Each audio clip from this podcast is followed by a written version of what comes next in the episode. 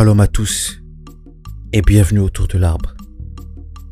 Alors je dresse le contexte. On a Élie face à une multitude de soi-disant prophètes du pseudo-dieu Baal. On est sur le mont Carmel. Et Élie leur dresse un défi. Chaque camp dressera un autel sans l'allumer et l'autel qui s'allumera par miracle sera celui du vrai Dieu. Alors il y a les prophètes de Baal qui s'acharnent se mutille et crie pendant des heures jusqu'à saigner. Résultat des courses Rien. Viens maintenant autour d'Élie.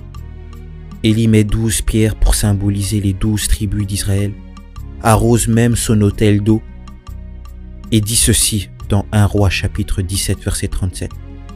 Réponds-moi éternel, réponds-moi, afin que ce peuple reconnaisse que c'est toi éternel qui es Dieu, et que c'est toi qui ramènes leur cœur et le Seigneur répondra favorablement. Que l'on sache que tu es Dieu, le titre de l'épisode aujourd'hui. C'est un rappel en quelque sorte pour ceux qui écoutent que le Seigneur agit favorablement quand c'est sa gloire qui est appelée. Je voulais à travers ce, court épisode rappeler à quelqu'un que c'est d'abord Dieu, ensuite tes intérêts et ensuite ta reconnaissance. Ce que j'aime dans ce passage, c'est que Élie l'a bien compris. Il sait que le feu doit tomber non pas premièrement pour que l'on sache que lui est un véritable prophète, mais pour que l'on sache qu'il sert un Dieu véritable. J'aimerais nous poser la question aujourd'hui. Pourquoi partageons-nous des versets? Pourquoi faisons-nous les choses d'une manière ou d'une autre dans le corps du Christ? Pourquoi mettons-nous une croix dans notre bio pourquoi mettons-nous le drapeau du Vatican dans notre nom sur Twitter? Pourquoi portons-nous une croix? Je crois que Dieu veut que nos actes soient dirigés par un but où la vaine gloire de l'homme n'est plus. Pourquoi veux-tu ton mariage, ton diplôme, ton métier? Cette grande maison dont tu rêves Est-ce que tu espères glorifier Dieu dans cela? Ou est-ce que tu lui laisses une place dans ta réussite? Ou est-ce seulement le fruit de ton travail qui doit profiter qu'à toi et tes biens et ceux qui sont autour de toi? Est-ce que l'on sait qui est ton Dieu par tes agissements? Ou est-ce que tu donnes le nom de Dieu dans tes entreprises par coutume, par habitude Alors que Dieu n'est pas dedans, les valeurs de Dieu n'y sont pas non plus? Ça fait beaucoup de questions, mais il est temps qu'on se les pose. Parce que si j'estime être chrétien, il faut que ma vie témoigne et rende gloire à Dieu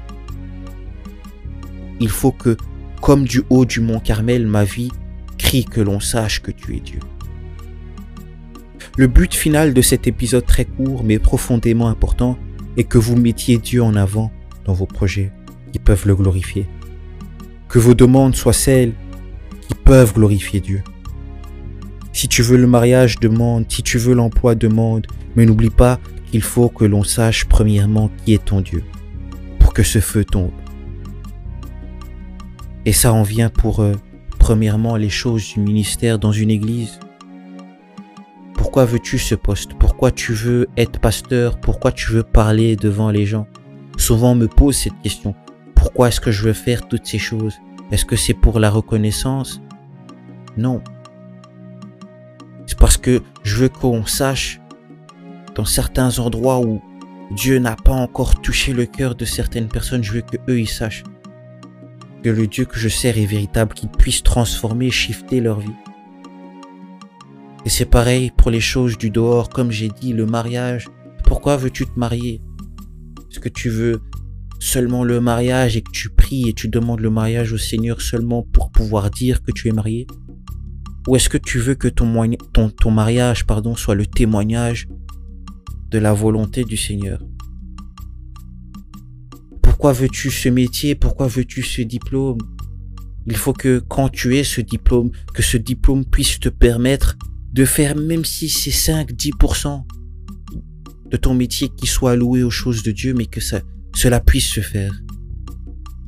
Alors, des fois on s'acharne, on s'acharne, on se met devant le Seigneur, on prie, on pleure, on s'agite, et on dit Seigneur, je veux voir cette chose, mais tu n'as pas demandé que la gloire du Seigneur soit révélé au monde. Ce que j'aime avec Jésus, quand il parle aux disciples et qu'il leur dit quoi faire avant la Pentecôte, il dit aller de Judée en Samarie aux extrémités de la terre, annoncer la bonne nouvelle. De nos jours, je pense qu'on se dit que tout ça a été fait. On se dit que notre vie chrétienne et, ne concerne que nous. Et il y a souvent cette phrase qui ressort, ouais, vu que la foi et le salut est personnel, ben, ma, religion doit, doit se vivre en intimité. Et moi, j'ai envie de te dire aujourd'hui, c'est faux.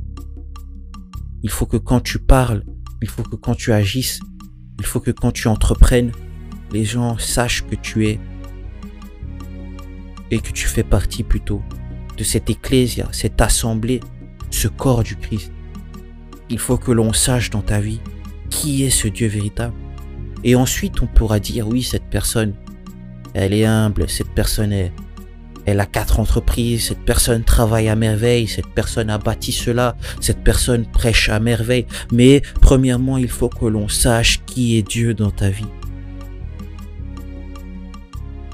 Alors voilà, c'était vraiment le message d'aujourd'hui. Un petit instant court, mais je pense que c'était important de le rappeler aux, aux chrétiens, aux personnes qui écoutent aujourd'hui. C'est que le feu est tombé non parce que Élie était un, grand prophète, mais parce qu'il fallait premièrement que l'on sache qui était son Dieu. Tu peux faire tout ce que tu veux, mais si Dieu n'est pas derrière et si Dieu n'est pas là, ça n'existe pas. N'oublie pas qu'il est à la source de toute chose. Je vais faire une courte prière. Seigneur, que l'on sache que tu es Dieu. Que l'on sache que tu es le roi des rois, que l'on sache que tu es celui crucifié à la croix et ressuscité le troisième jour. Que ce ne soit pas ce que je bâtis de mes mains qui prennent gloire et que ce ne soit pas moi qui cherche les titres, les honneurs, les acclamations, les compliments, le cœur de ceux qui m'écoutent, non, mais que toutes ces choses-là reviennent à toi. Et que cette efficacité qui s'engendre ne soit pas parce que moi je l'ai voulu, mais parce que toi, tu es Dieu. Je veux que dans ma vie, ce, feu tombe sur le mont Carmel pour que l'on sache que c'est toi qui fais tomber ce feu. Et non pas moi qui ai appelé à toi.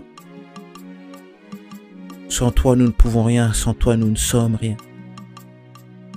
Et je pense que c'est cela que tu voulais nous rappeler aujourd'hui. Alors en ton nom, j'ai prié Jésus. Je dis Amen. Alors voilà, merci d'avoir écouté cet épisode. Je voulais aussi vous dire merci pour les retours sur les épisodes de FAQ. J'ai vu que ça avait pu aider certains et j'ai vu aussi qu'il y a eu un grand nombre d'écoutes. Donc ça, ça fait plaisir de voir toutes ces choses-là. Ça fait plaisir de voir que l'œuvre avance à son rythme, mais l'œuvre avance. N'hésitez pas à partager cet épisode à quelqu'un qui a besoin de l'entendre. N'hésitez pas à vous abonner aussi sur euh, Spotify ou Apple Podcast et sur les plateformes. N'hésitez pas aussi à mettre une bonne revue, ça peut toujours aider pour le référencement. Je voudrais vous dire merci et soyez bénis. On se retrouve à très bientôt autour de l'arbre.